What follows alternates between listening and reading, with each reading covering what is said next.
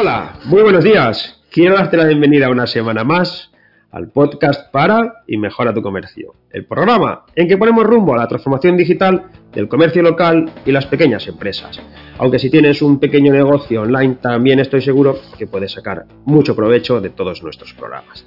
Hoy tenemos en el programa otra vez a Iván Orange. Iván Orange es una persona que a mí me encanta tener al programa porque habla un montón. Habla y dice muchas cosas muy interesantes. De forma que a mí solo me cuesta presentarlo, darle un poco de, inicio y él solo ya me llena todo el podcast.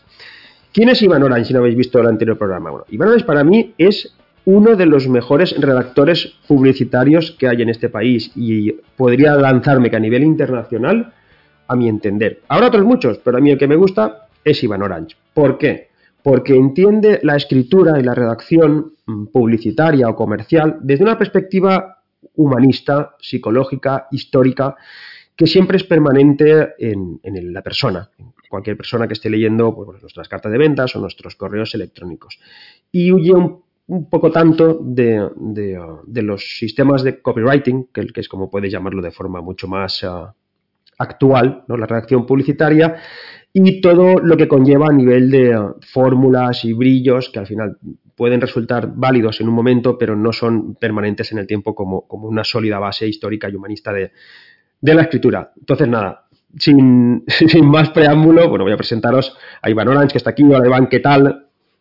Hola Javi, ¿qué tal? Oye, un placer estar otra vez contigo aquí en el, en el podcast. Yo el, la percepción es recíproca, también me lo, la, primera vez que vine me lo pasé también muy bien, eh, compartimos cosas bastante interesantes y nada, oye, me, me alegra de que hagas la, la, explicación que has hecho, más allá de mi persona, que por supuesto también se, se agradece, pero sobre todo con el copy, ¿no? Porque creo que estamos en, en un momento eh, con tanto cambio en, en, la sociedad, en el marketing, en la venta, en todo lo relacionado con, los negocios y tal, que, pienso que, mucha gente todavía no ha terminado de, de entender en, real, en realidad que, en qué consiste la venta y la venta no consiste en, hacer promesas eh, y, surrealistas o, en ser más barato que el vecino o lo que sea, sino que la venta es, como tú bien has explicado, algo humanista, saber entender el comportamiento humano, saber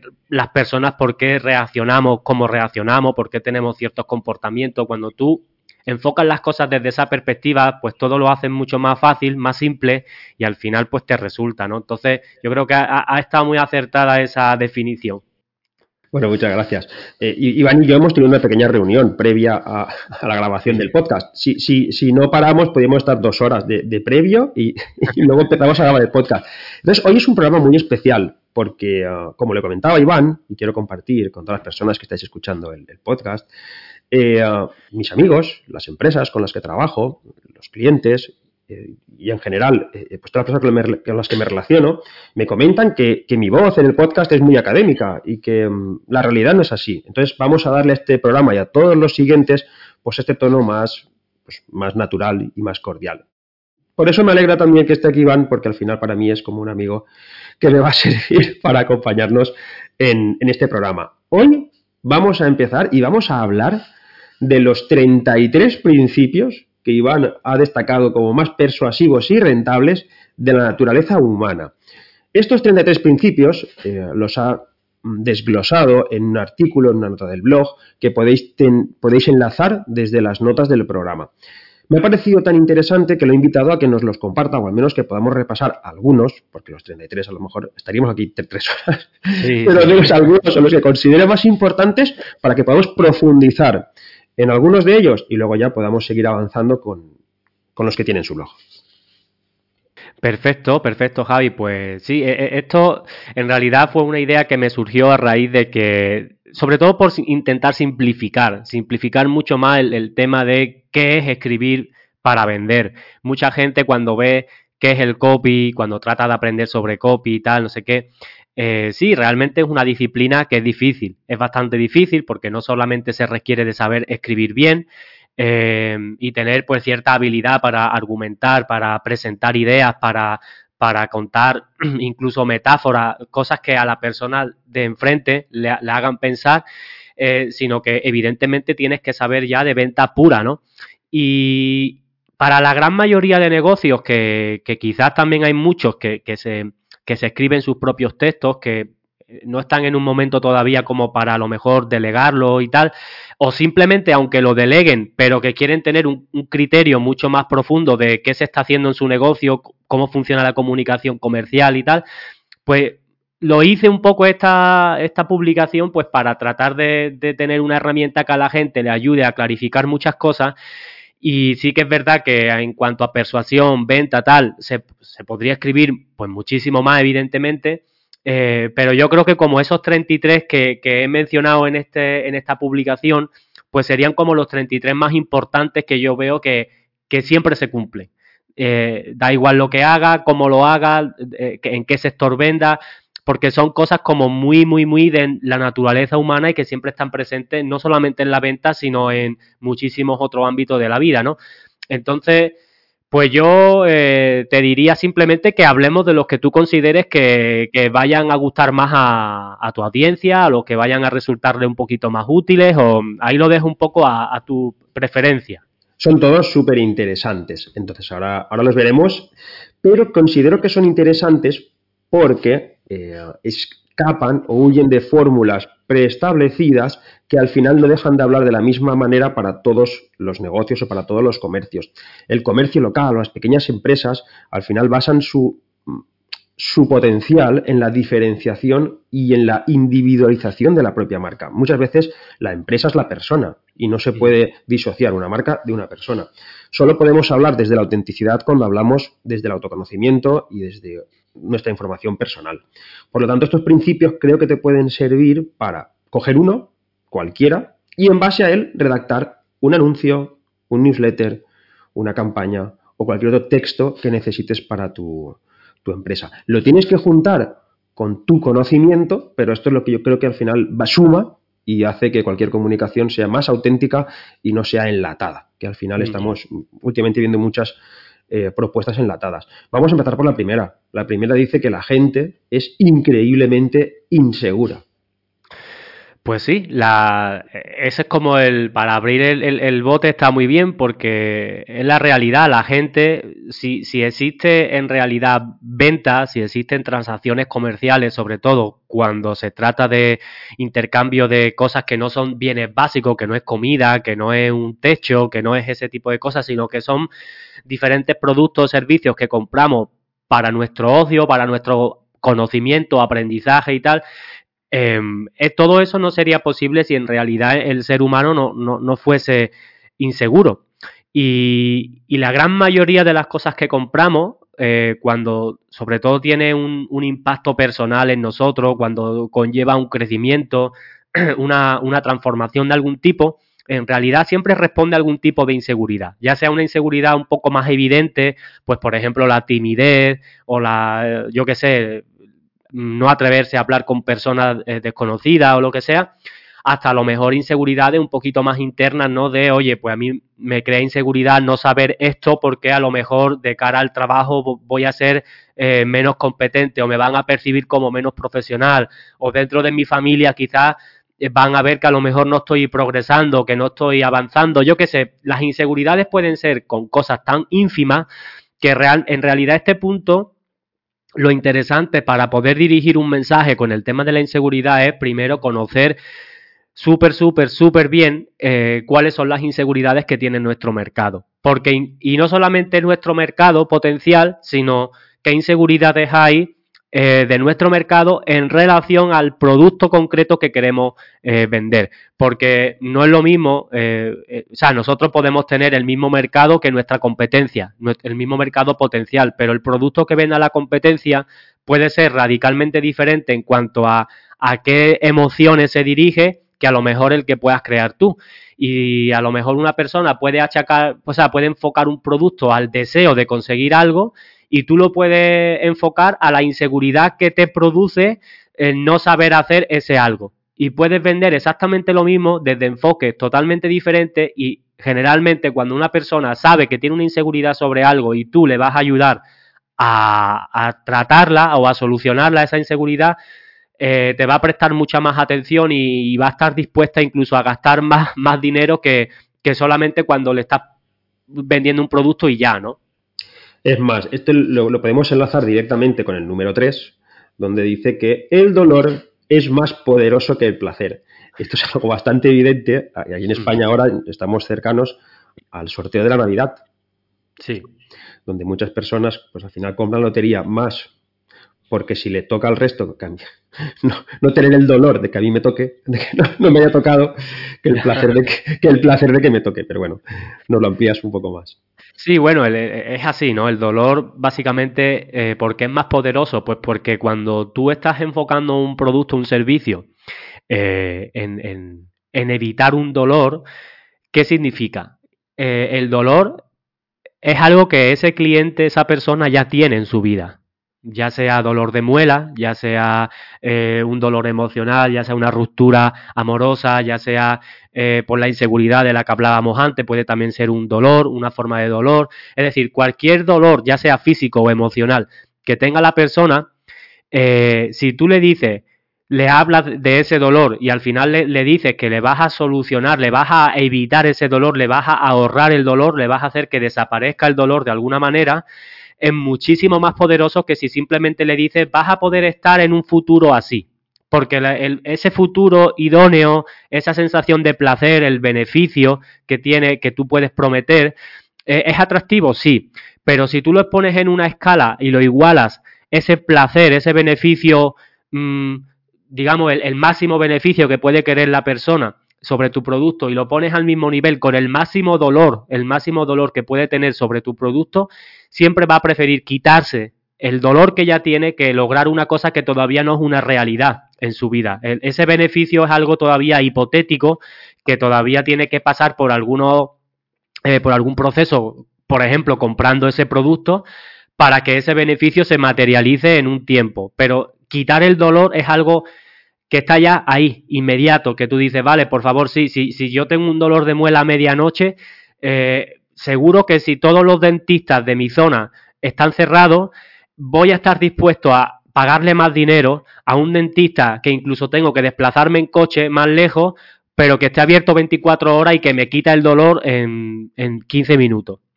Entonces hay que entender, esa es un poco la, filosofía de, de, este punto. Bueno, pues este punto enlaza con el principio persuasivo número 5, que la gente compra por emociones, por dolor, por egoísmo, por necesidad, por placer, pero...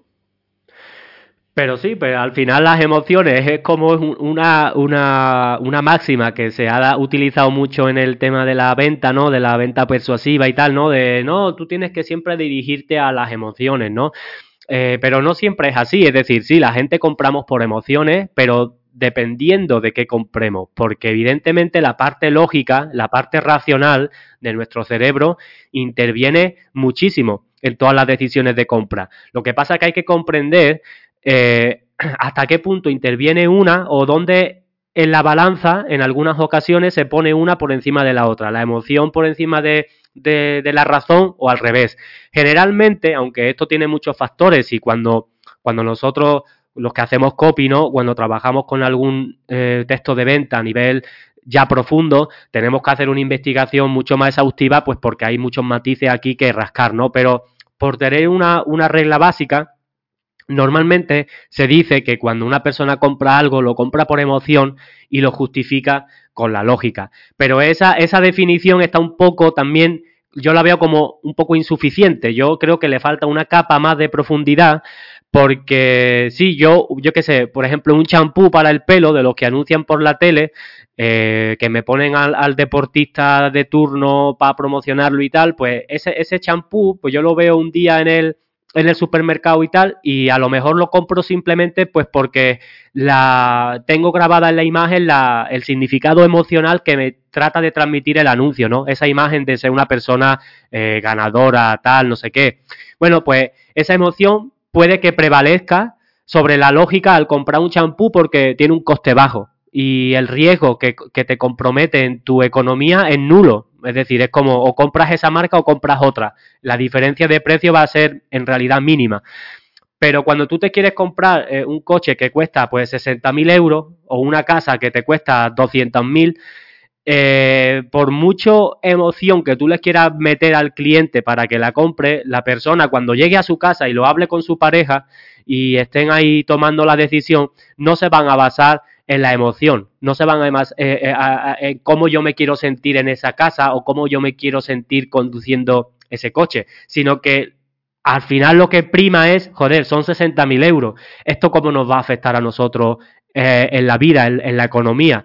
Y ahí van a empezar a hacer cálculos, van a empezar a ver qué gastos me puedo quitar, si me lo puedo permitir, cuántos años necesito para pagarlo, y todo eso es puramente racional, ahí no hay emoción de por medio. Y al final, ese tipo de, compra eh, de, mucho más dinero, pues siempre se van a hacer basadas en, en que los argumentos lógicos eh, sostengan los emocionales. Es decir, nadie se va a gastar 60.000 euros a no ser que sea multimillonario en, algo que le dé igual completamente si sale bien, si sale mal, o sea, es, es, ilógico. Entonces una persona que se tiene que gastar un dinero que ya le supone un dolor muy fuerte gastarse ese dinero, siempre lo hará por los argumentos lógicos. Entonces, ¿en qué no puede servir este punto? Pues que si lo que tú vendes es algo que tiene un, precio alto por el que la gente normalmente tiene que pensárselo, tener un, periodo ahí de analizarlo bien y tal, pues que tu mensaje de venta, en vez de eh, enfocarlo como te diría cualquiera que es, no, la gente compra por emociones, enfócalo a las emociones, no, la emoción puede estar presente, lo que la persona quiere conseguir, etcétera, pero luego el, eh, eh, el, mensaje tiene que hacer mucho, mucho hincapié en, en, darle argumentos lógicos de por qué eso es, eh, es una buena compra, ¿no? Y ahí, pues dependiendo de lo que vendas, si es un producto, si es un servicio, tendrás que argumentarlo de la mejor manera que puedas, pero siempre que cuando esa persona lo tenga que, analizar en su casa, diga, coño, es que los argumentos que me presenta pues son incuestionables, ¿no? Es que eh, no, no, no tiene mucho más que rascar. Pues si además le incorporamos el principio persuasivo número 7, que es rapidez, ya creo que cerramos el círculo. Sí, eh, la rapidez a mí me encanta porque eh, muchas veces la, la, gente dice, no, lo más potente que hay en Internet, ¿no? Eh, al hacer marketing es ofrecer las cosas gratis, ¿no? Bueno, evidentemente siempre es como la gente primero pasa por intentar hacer descuento y luego lo, lo máximo de lo máximo es como intentar ofrecer algo gratis como lo más atractivo, ¿no? Pero no, en realidad hay algo más poderoso que lo gratis que es lo que es rápido si tú me dices que con un producto gratis, eh, bueno, ni siquiera me dices cuándo me voy a conseguir el resultado, porque evidentemente es algo gratis que no tiene mucho más, mucho más trabajo más allá. Y me dices que, que, que, que pagando a lo mejor, me invento un precio, pagando mil, eh, me lo puedes conseguir en dos semanas, voy a preferir pagar mil y que me resuelvas el problema en dos semanas antes que comprar, o sea, que descargar algo, que tener algo gratis que yo no sepa si voy a tardar un año, dos años, tres meses o, nunca. Entonces, la rapidez es un concepto que deberemos aplicarlo en lo, en lo, posible a todo lo que hagamos en, en, cuanto a venta. Es decir, a la hora de crear un producto o de, o de mejorar un producto que, que ya tenemos, incluso si no funciona bien, es como, vale, lo que yo estoy ofreciendo al público, de qué manera puedo hacer que, consiga el resultado más rápido. Y eso nos hará pensar en posibles alternativas que muchas veces dirá, bueno, pues es una pequeña implementación que le puedo hacer al producto y solucionado. En otras ocasiones eh, se sacan conclusiones muy interesantes porque dice, bueno, el producto tal como está, a lo mejor yo no lo puedo hacer la promesa eh, no, lo, no lo puedo hacer cumplir más rápido de la manera en la que está. Pero si yo empiezo a meterle una persona por aquí, empiezo a, meterle una herramienta por allí y tal, sé que si a lo mejor se lo puedo se lo puedo dar tres veces, cuatro veces, cinco veces más rápido, o incluso aunque sea el doble, eh, a lo mejor muchas veces está súper justificado que aumentemos el precio de, de, esa oferta para cubrir evidentemente los gastos que vamos a tener para poderla hacer mucho más rápida, pero el cliente va a estar dispuesto a, pagar mucho más. Mira, yo voy a poner un ejemplo súper rápido que eh, hace poco conocí un, ejemplo de un servicio, creo que era de, entrenador personal, pero también con el tema de la nutrición, la dietética y todo eso. Y era una persona que estaba vendiendo pues lo mismo que la competencia, exactamente el mismo tipo de servicio y cobrando más o menos igual, pero no tenía la manera como de atraer mucha gente, ¿no? Entonces hicieron una serie de cambios en la oferta que me parecieron súper interesantes todos. No voy a nombrarlos todos los cambios porque si no, no me quiero alargar mucho, pero uno de los principales cambios eran que ellos sabían que era, lo que la persona quería perder. En este caso era, por ejemplo, el objetivo principal era perder 20 libras, que como era el tema de mercado anglosajón, pues por eso lo digo en libras, no hice el cálculo ahora mismo en kilos, no sé cuánto será, pero bueno, 20 libras. El tema es que ese era el objetivo principal de su cliente. Y lo que tenía, eh, eh, eh, el chico hizo un, cálculo y dijo, yo cuánto, cuál es el, tiempo más rápido que soy capaz de prometer esta pérdida de, esta cantidad de peso. Y él dijo, 12 semanas, vale. Pues voy a orientar mi, producto, mi servicio en, en vez de mm, adelgaza o sea una persona más sana, voy a decirlo en pierde 20 libras en 12 semanas.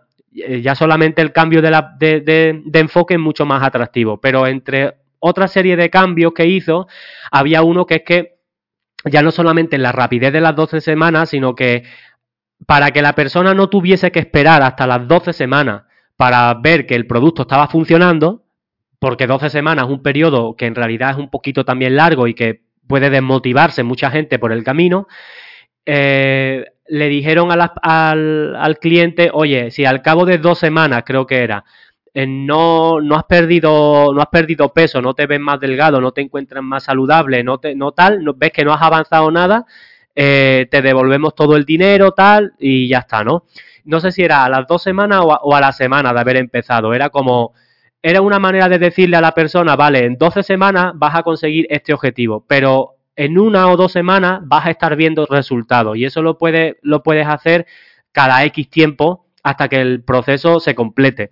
Y al final, todo lo que tú puedas hacer más rápido en tu promesa te va a permitir siempre vender más y vender incluso a un precio más, alto, siempre.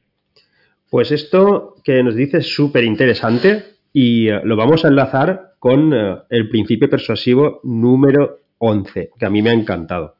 Dice, dale a tus posibles clientes dos opciones y probablemente no harán ninguna de las dos.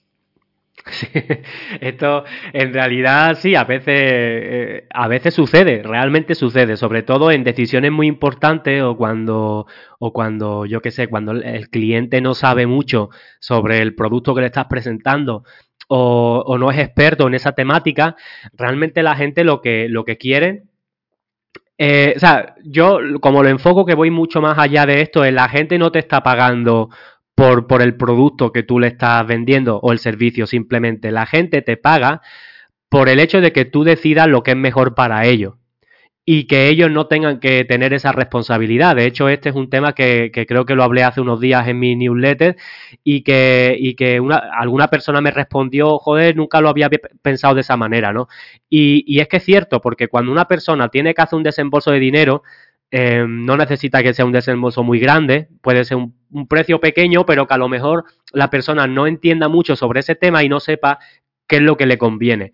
Si tú le ofreces dos, tres, cuatro, cinco opciones para que compre un producto, mm, ya sean modalidades de ese producto o diferentes versiones de ese producto, pues la versión con sin ningún soporte, la versión con un poquito más de soporte, la versión con el soporte completo, la versión con yo me voy contigo a tu casa y trabajo contigo, ¿sabes? Es como eh, no le ofrezcas tantas opciones porque la persona no va a saber cuál es la que más le conviene.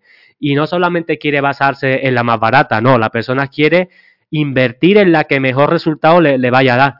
Entonces, eh, la, filosofía que aplicamos nosotros en el, en el copy, eh, en la redacción de venta, es vamos a intentar ofrecerle a, la persona eh, la mejor opción posible que, nosotros, por la información que tenemos del mercado y del producto, sepamos que es la que más le conviene a, a ese cliente, ¿no?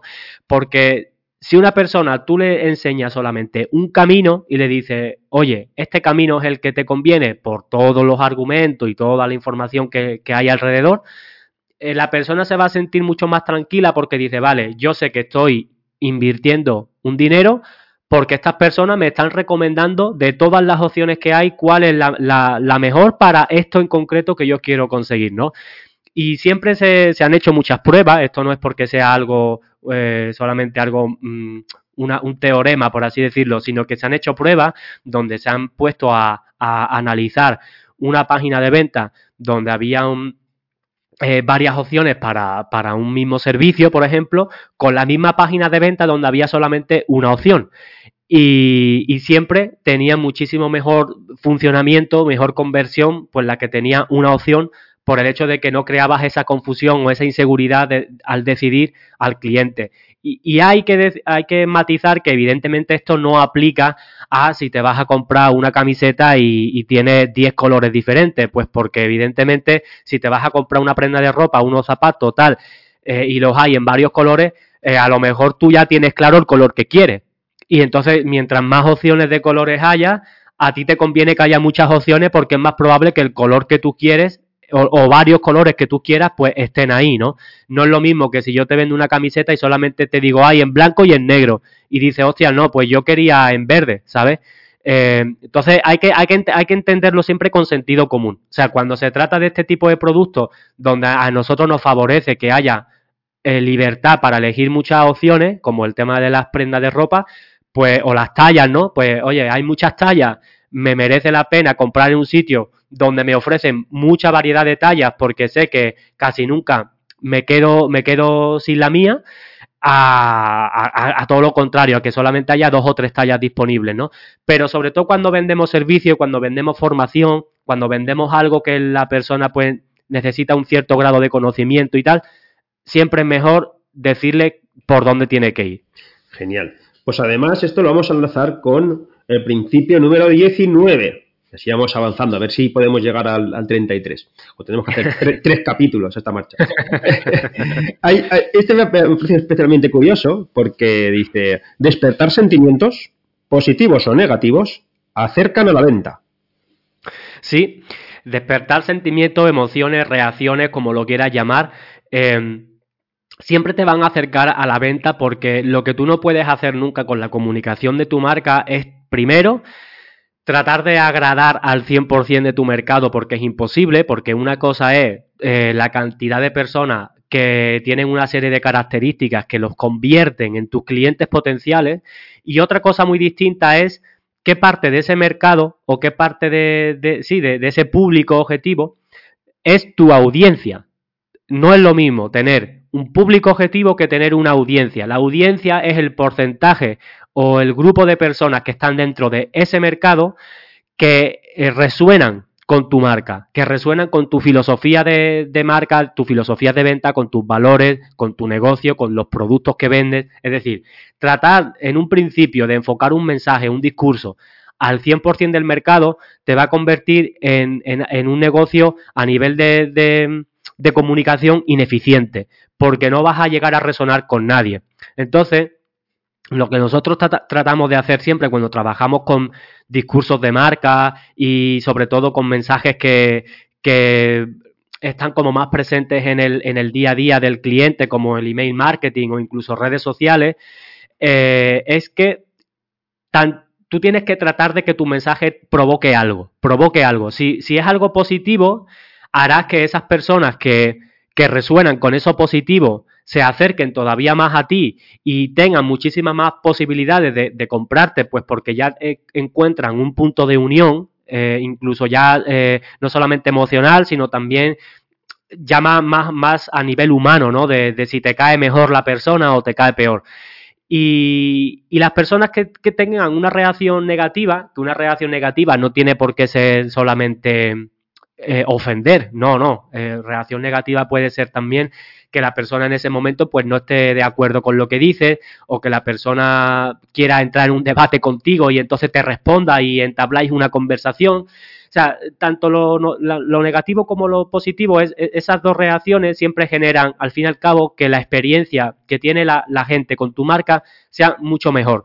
Porque incluso si, si hay alguien que se ofende con algo que has dicho y que evidentemente eh, no lo has dicho para ofender, sino que es una opinión o que es un punto de vista y la persona, pues por lo que sea, o porque hoy día la cultura de la cancelación es lo, peor que hay en la sociedad, pues, pues si se ofende por eso y, es su problema, oye, pues lo, lo, más grave que te puede pasar es que la persona o se vaya de tu negocio, lo cual es positivo porque una persona así eh, es muy difícil que te, fues, que te fuera a comprar igualmente, eh, eso está comprobadísimo también.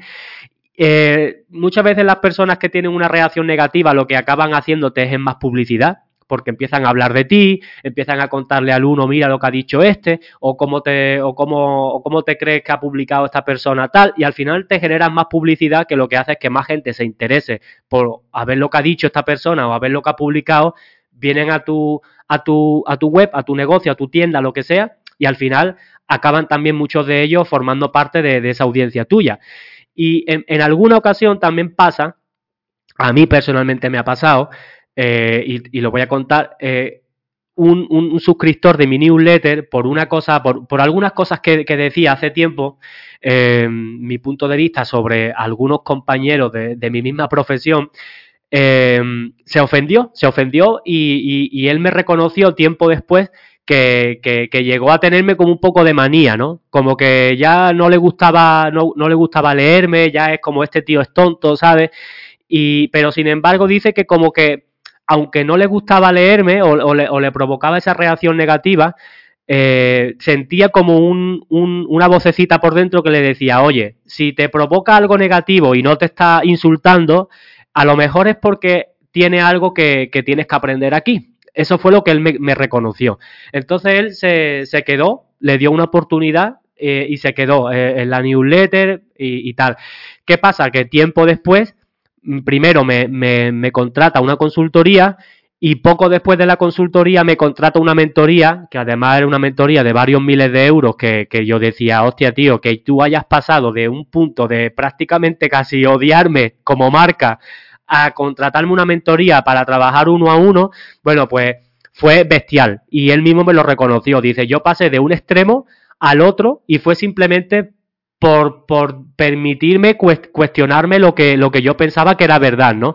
Y muchas veces, y con esto cierro este punto, cuando tú le provocas una reacción negativa con tu mensaje a una parte del público, habrá un porcentaje de ellos que acaben siendo clientes también porque puedan hacer que puedan, gracias a, tu forma de pensar, puedes hacer que ellos también cambien alguna, alguna parte de su forma de pensar y, y obviamente del lado negativo al positivo muchas veces hay una fina, línea, ¿no?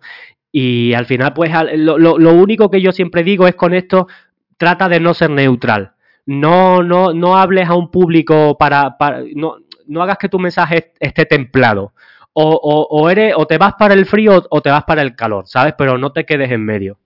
Bueno, en muchas ocasiones cuando nos preguntan que algún producto o servicio pues no ha gustado a alguien, bueno, le comentamos exactamente lo que tú estás eh, exponiendo. Es una primera buena noticia porque si no le gusta a alguien es porque en el otro extremo a alguien sí le gusta. Y está despertando ese interés. Si todo fuera indiferencia o fuera una neutralidad blanca, ¿no? con una marca blanca, pues al final no, no, no estamos generando esa, esa sensación que enlaza con los principios persuasivos que ya has expuesto, 24 y 25, en el cual dice que a la gente no le gusta que le digan que están equivocados. Y el 25 dice que nos gustan las personas que reafirman nuestras creencias. A día de hoy, cualquier persona que no nos reafirme nuestra creencia nos está haciendo un favor, porque nos está dando, como tú has comentado, la oportunidad de alejarnos del imperio de lo igual ya que en las mm. redes sociales, en cualquier otro entorno digital donde se gestiona lo que vemos, al final están haciendo uso de estos mismos principios persuasivos. Nos gustan las personas que reafirman estas creencias y nos muestran aquello que nos gustan, lo que hace que nos polaricemos más en todos los sentidos, preferencias, gustos, afinidades, bueno, esto lo utilizan en todos los ámbitos de, negocio. Y además enlaza con el principio persuasivo 26, todo esto ya lo has explicado, ¿eh? no hace falta que los vuelvas a sí, que compramos productos que reafirman nuestras creencias. Todo esto viene derivado de los dos puntos anteriores. Pero te voy a dejar ya que sigas hablando en el punto 29, que un no está solo un paso de un sí. Pues sí, e, e, este es súper, súper interesante. Es uno de los que. Es uno de los puntos que yo personalmente más utilizo, muchísimo. Porque fuera al margen de creencias y tal, todo lo que has comentado que ha estado muy, muy, muy bien también, y que además el tema de creencias o de que reafirmen o lo que sea, también eso ya va a depender del tipo de negocio y de muchos matices donde a lo mejor la gente puede entrar pensando una cosa y es bueno que, piense una cosa para que luego piense otra y es necesario. Entonces, eh, tema de creencias súper importante pero lo del tema del no, que también muchas veces es una creencia, por eso lo, menciono, porque está relacionado muchas veces con, esas creencias que tenemos como consumidores, está muy cerquita del sí. Y esto es porque muchas veces pensamos que eh, con el mensaje de venta tenemos que buscar eh, directamente que la gente nos diga que sí. Y es como, oye, si, si una persona lee mi email de venta o lee mi página de venta, mi anuncio, y no me dice que sí directamente, es como un fracaso. Y eso es puramente algo que está muy mal visto em, a, nivel cultural en nuestra sociedad, porque tú te vas a, cómo se enfoca esto en, Estados Unidos mismamente eh, o en otros países, ¿no? Y el hecho de que alguien diga un no a, un producto, a una oferta, a un anuncio, no se considera para nada negativo, para nada. Es como eh, eh, ellos consideran que un no te acerca al sí porque, por ejemplo, si tú estás en una negociación con una persona ah, para venderle un servicio y, el que puede ser tu cliente eh, te dice que no a, la primera propuesta que tú le, le, muestras, no te está diciendo en ese momento no quiero trabajar contigo. Lo que te está diciendo es no me interesa o no creo que la propuesta que me estés mostrando eh, esté alineada con lo que yo quiero o con los intereses que yo quiero o lo que sea. Con lo cual, el no simplemente te está abriendo una puerta a empezar un nuevo diálogo con esa persona para tratar de ver por dónde él quiere que tú le propongas la, historia, ¿no? Y tú luego le puedas desarrollar una propuesta que igualmente te siga interesando a ti como, como empresa o como proveedor de servicio, pero que esté alineado con lo que esa persona sí que quiere. Pero no solamente por esto, sino porque cuando en un producto, por ejemplo, no solamente le hablamos a la persona de los beneficios que tiene, sino que le hablamos de los, de los puntos débiles, ¿vale? Los puntos débiles, los no los desperfectos, sino los, puntos negativos del producto, lo que no puede cumplir, lo que no puede hacer el producto o el servicio, o cosas que no incluye. Eh, todo, todas aquellas razones por las que una persona te podría decir no te compro, si tú esas razones las muestras con la misma confianza, con la misma seguridad que muestran los beneficios, vas a encontrarte que sí, el, el, porcentaje de público que te va a comprar probablemente sea más bajo que si solamente estás mostrando beneficios todo el tiempo, pero la gente que te va a comprar va a ser como calidad de cliente, va a ser un, cliente extremadamente mucho más valioso. Porque, y esto también lo he comprobado, cuando tú solamente vendes a una persona con los beneficios, beneficios, beneficios, eh, lo que quieres conseguir, la promesa, no sé qué, aún sabiendo que ese producto tiene eh, puntos débiles o, sí, puntos débiles al fin y al cabo, eh, Luego, las tasas de devolución, por ejemplo, suelen ser más altas. La experiencia de, cliente con el producto suele ser también peor porque toda la gente que no estaba preparada a lo mejor para comprarlo o que, o que necesitaba saber esa otra cara de la moneda y que no se la mostraste, cuando esa persona la descubre ya dentro del producto y no le gusta, dice, uy, esto yo no es lo que me esperaba, no es lo que me vendieron, entonces lo devuelvo, ¿no? Y me lo he encontrado personalmente con algún cliente, ¿no? Eh, de, de, por tener simplemente ocultar todas las partes débiles del producto, tenían una tasa de devolución mm, no muy alta, pero sí más alta de la que a ellos les, gustaría. Y simplemente eh, cuando trabajamos el tema de poner enfrente del, lector todas aquellas cosas que podrían hacerle decir que no y decirle, oye, mira, vale, el producto te va a ayudar a esto y tiene esto y tiene esto y tiene esto, pero yo no te recomiendo que lo compres sin que sepa estos otros puntos, ¿no? Y entonces le dice, pues mira, el producto realmente no está, eh, no está pensado para este tipo de personas. O, este tipo de, personas no le van a sacar ningún tipo de resultado al, producto por esta serie de razones. Y si, y, ahí le, empiezas a exponer, pues, todas las cosas. Pues, por ejemplo, si, el, si, la, si, es una formación que no tiene soporte, decir que no tiene soporte. Si la formación tiene solamente tres meses de duración y, luego pues ya no, no tiene posibilidad de, de, seguir con soporte ni nada, dilo también o si no hay un grupo de Facebook, que parece que ahora el grupo de Facebook muchas veces es como, o hasta hace poco ha sido como un indispensable de, todas las ofertas, es como, oye, no, aquí no hay grupos de Facebook, aquí no, no estamos para, para estar chateando unos con otros, estamos para aprender o estamos para conseguir lo que sea. Y es decir, transforma cualquier punto negativo que pudiese acercar a esa persona a que te diga que no, pónselo delante porque la persona que te compre ya lo va a hacer totalmente consciente de lo que hay, de lo que hay, de tanto de lo bueno como de lo menos bueno, y va a ser un cliente que, como ya sabe lo que hay, mm, no tiene ninguna justificación, ninguna razón para devolverte el producto, para tener una queja, para nada. Hombre, podría quejarse si, si tú luego, evidentemente, la promesa que hace no la cumple y tal, ¿no? Y no, y no dan los resultados que, que dice.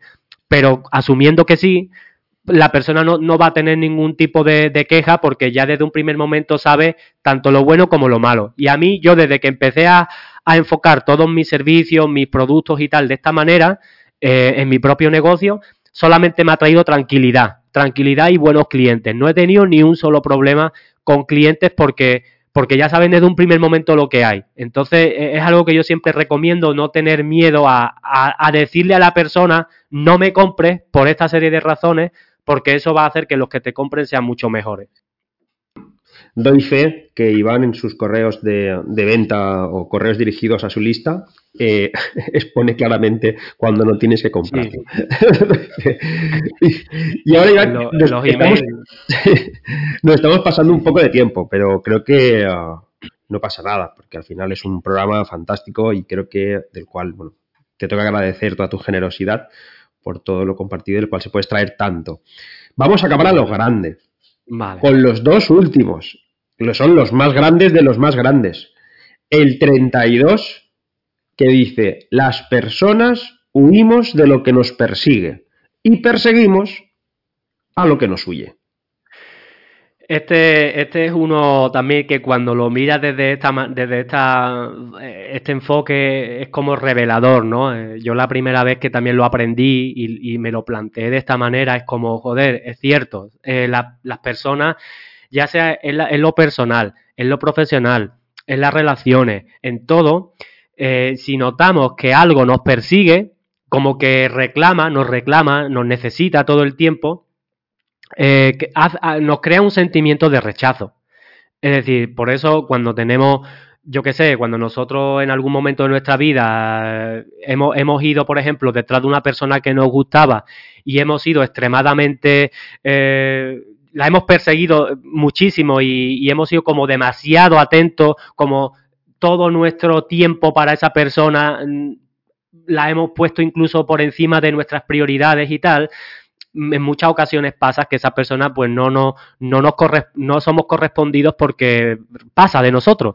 Y, y eso, muchas veces queremos echarle la culpa a, a los demás por eso, pero no nos paramos a pensar que es que cuando nosotros notamos que algo nos persigue, nos atosiga y, y, tal, nos acaba generando tarde o temprano un, sentimiento como de, joder, de, de, de, oye, déjame tranquilo, ¿sabes? De rechazo.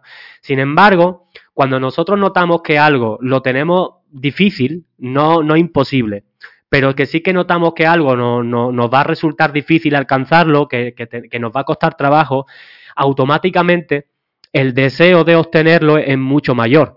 Y el esfuerzo y las acciones que estamos dispuestos a hacer para conseguir eso van a ser muchas más que si sabemos que ya lo, lo tenemos detrás porque nos está persiguiendo. Entonces, aplicación a la venta, pues haz que tu, tu oferta, lo que vendes, no persiga a los clientes. Es decir, nunca persigas con, con tu negocio, con tu mensaje, nunca persigas a la audiencia.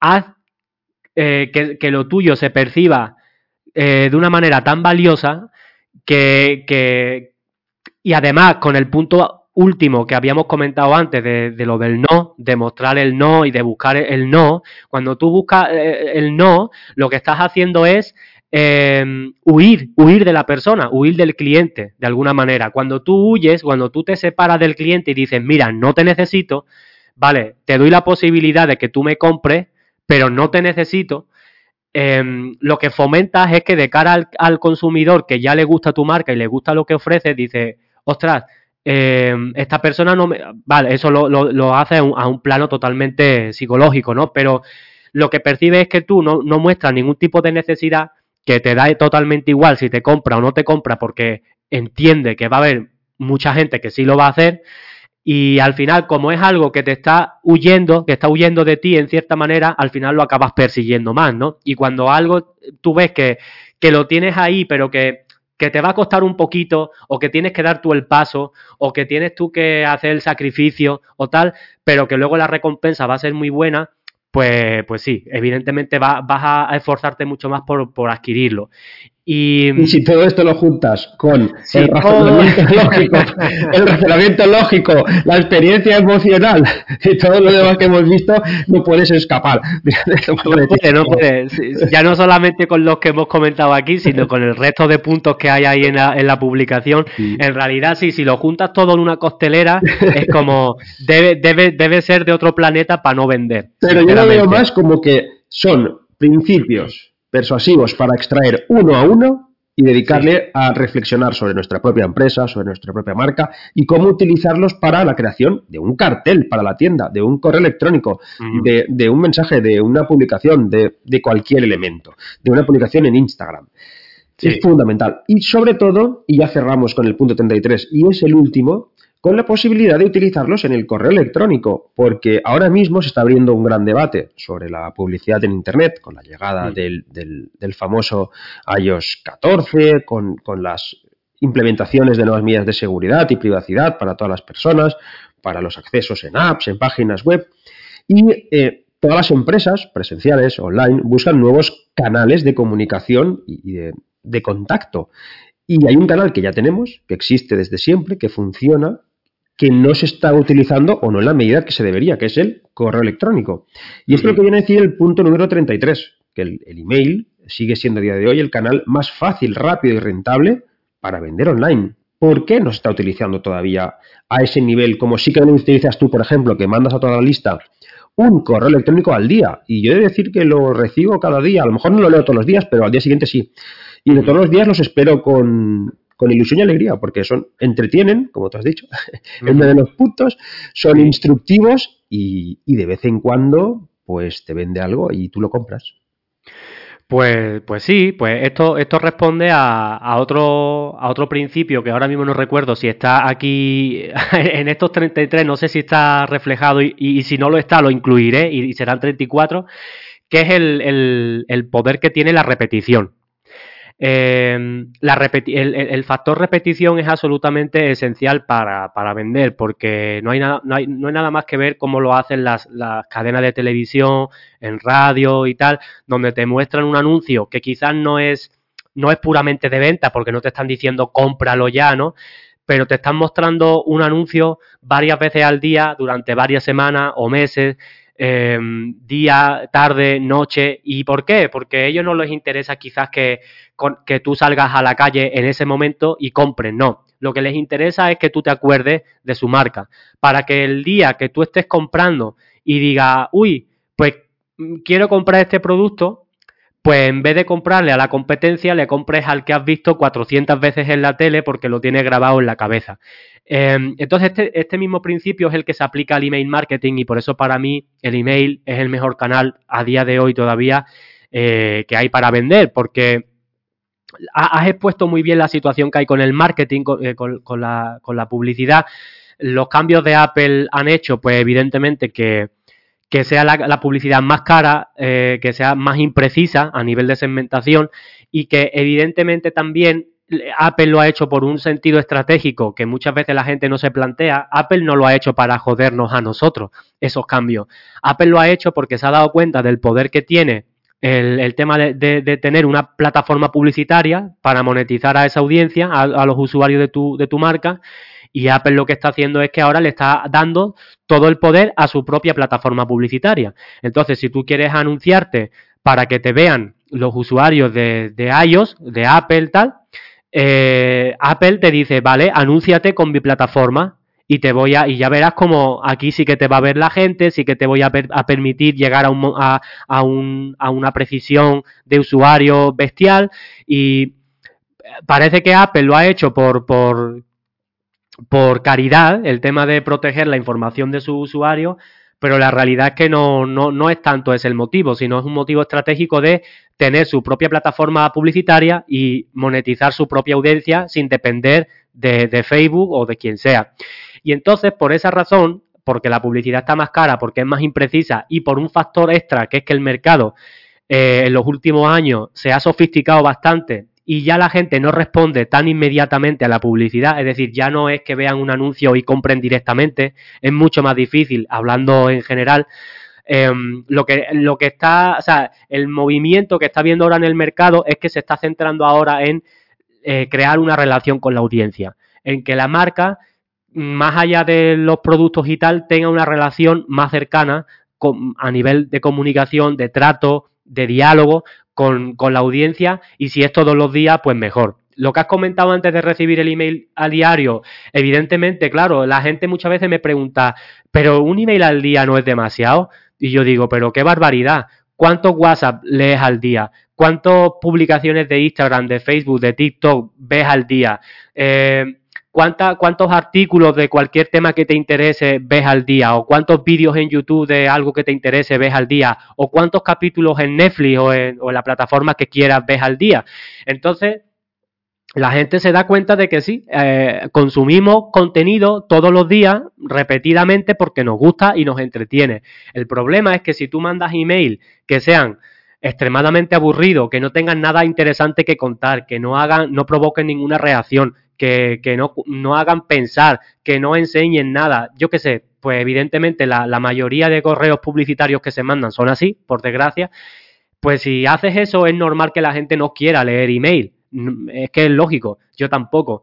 Pero si tú mandas email que, que, que, sean entretenidos, que te cuenten cosas que te diviertan o que te hagan pensar o que un día digas, joder, pues me cabrea saber esto y, y en base a esto voy a hacer, voy a tomar voy a hacer algún cambio en mi negocio. Y al fin y al cabo, lo, los correos que te aportan una, pizca de, ese entretenimiento en tu día a día, pues la gente lo, sigue y, y, no tiene ningún tipo de reparo en leer un email al día, que es que tampoco estamos hablando de ver una película, estamos hablando de leer un email que a lo mejor te toma dos, tres minutos y lo haces pues como parte de tu hábito. Si además ese email sabes cómo convertir esa información, ese entretenimiento en venta, que ahí está la gracia del email marketing, eh, se puede transformar en un modelo de negocio que es el más rentable que existe porque muchísimas veces las empresas invierten mucho dinero en publicidad para captar suscriptores, solamente intentan venderle una vez y si no funciona, eh, dicen, venga, no, vamos a volver a invertir para captar más suscriptores. Y van acumulando una lista de suscriptores totalmente abandonada que, eh, que es, un, es, casi insultante tener una cantidad de suscriptores. Yo, yo me he topado con negocios que tenían 40.000 suscriptores en su lista que no les mandaban un email desde hacía un año. Y todavía estaban eh, perdiendo dinero porque no, no les salían las cuentas. Y después de trabajar la lista y después de haber hecho una serie de cambios y tal y cual, pues yo me acuerdo que esa lista en concreto de 40.000 la, la, hicimos, la hicimos pasar a más de 100.000 y, de, y de, no mandarle ni un solo email en un año, empezamos a mandarle email todos los días, primero de lunes a viernes y luego de lunes a domingo, y de no vender absolutamente nada por, por la lista, eh, empezamos a tener al, al final, eh, cuando yo ya dejé un poco el proyecto, eh, estábamos teniendo muchas veces incluso facturaciones diarias de 2.000, 3.000, euros, a veces incluso 10.000, lo mínimo, mínimo, mínimo que teníamos eran 500, 700, 800 euros diarios. Eh, y, todo eso solamente aprovechando el tráfico orgánico que, que, se recibía de las redes sociales, del canal de YouTube, tal, sin invertir un, céntimo en publicidad. Por eso digo que el email bien utilizado con cabeza, de forma estratégica, pero de lejos es lo más fácil porque es súper fácil, eh, re relativamente fácil escribir un email, eh, es rápido porque te puede dar resultados bastante más rápido que otros canales y rentable desde luego, porque no tienes que contar con tantos gastos ni, ni nada. Bueno, al final también una de las quejas con el correo electrónico es que si la lista crece mucho, tienes mucho gasto en enviarlos. Voy a probar, lo estaba comentando antes con Iván, una herramienta que nos va a permitir mandar desde nuestra página web tantos correos como queramos por 9 euros al mes. La voy a probar este mes y si todo va bien, el mes que viene eh, la tendréis en el podcast eh, con el análisis, con las pruebas, para poder utilizarlo. También he de deciros que eh, el principio persuasivo sobre la persistencia está. Es el número 20, es el número 20 y está bastante bien descrito, pero no lo voy a leer. siguiendo, siguiendo tus propios consejos. Así, la persona que quiera que tenga interés, ya sabes, vas a los, vas, ves el resto de los que yo no he comentado, porque yo he hecho una lectura sobre mis preferencias y lo que íbamos hablando, pero hay otros muchos que a lo mejor son mucho más interesantes para, para tu mensaje o para lo que quieres comunicar. Iván, nos estamos quedando ahora sí sin tiempo. Cuéntanos ¿Dónde podemos encontrarte? ¿Dónde está tu newsletter? ¿Dónde me puedo inscribir? ¿Dónde puedo ver, aparte de, la descripción de este podcast? ¿Dónde estás? Pues mira, eh, en primer lugar, si, si, la persona va al enlace que tú has dejado, como bien has dicho, de, esta publicación de los 33 principios persuasivos, ahí ya va a tener varios, varias oportunidades de registrarse en esa misma publicación, así que ese punto uno. Luego, desde esa misma publicación se puede ir, porque arriba está el menú de, eh, de, inicio, se puede ir a la web, o quien quiera ir directamente a la web, que es ivanorange.com. Ahí ya, pues también verá un poco cuál es mi negocio, qué es lo que hago, qué, es lo que propongo y, también podrá registrarse desde ahí. Y como última opción, que eso también lo puede encontrar tanto en la, en la web general como en esta publicación, tendrá también la oportunidad de irse al blog donde yo en el blog lo que hago es compartir de vez en cuando algunos de los emails que mando diariamente a mi lista, pues algunos, los que me van pareciendo más interesantes o lo que sea, los comparto en el blog, ahí también puedes leerlos y si te interesa, pues también eh, puedes registrarte desde ahí. Así que nada, tienes ahí varias opciones. Yo, yo siempre digo que lo que hay en la web es un, es un quizá un 10% de, de lo que yo trato luego hablar y, las temáticas que trato y tal en los emails y que quien quiera realmente profundizar un poquito más en lo que hago, sin duda en la web va a tener información, pero sin, sin duda en los emails donde yo me explayo mucho más y además tú lo sabes. Sí, es genial. La verdad es que yo os invito a que si no estáis suscritos, que os suscribáis. Luego, de suscribirse es tan fácil, no tan fácil, no, es mucho más fácil que suscribirse. Simplemente le das al botón. claro, si yo le provoco, si le provoco a alguien urticaria... no pasa nada. Eh, que darse de alta es más complicado, tienes que poner un nombre y un correo electrónico. De menos, haces un clic y ya está. Esto me recuerda, me recuerda que cuando en, en la empresa donde trabajaba en Vidal Europa, eh, siempre se dejaba la luz encendida en determinados despachos y al final se pusieron unos carteles que ponía cuesta lo mismo encender que apagar. Sí, total, total. Eh, eh, de suscribirse aquí es más fácil, como tú dices, porque si no, si, si algo de lo que digo no te gusta o, repetidamente ves que no te caigo bien, que pudiera pasar, o que no te aporto nada, pues evidentemente ahí está el enlace de, suscribirse y ya está, ¿no? Pero generalmente no pasa, ¿eh? Generalmente no, pasa tanto.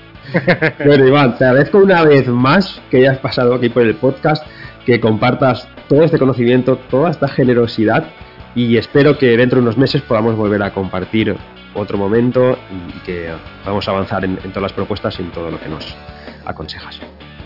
Pues nada, un placer, como, como ya te dije al principio, haber compartido por aquí otro ratito. Lo he disfrutado un montón y ya sabes que por mi parte, eh, cuando quieras traerme, pues estaré encantado de compartir cositas porque porque me lo paso bien y creo que la gente, pues si le, saca provecho, pues eso es lo más importante. A mí ya lo sabes que me encanta. Yo solo tengo que presentarte, te leo cuatro cosas y ya, y ya vas solo. De momento, ya de momento, seguimos en próximos capítulos hacia la transformación digital. En el siguiente capítulo podremos avanzar en ello.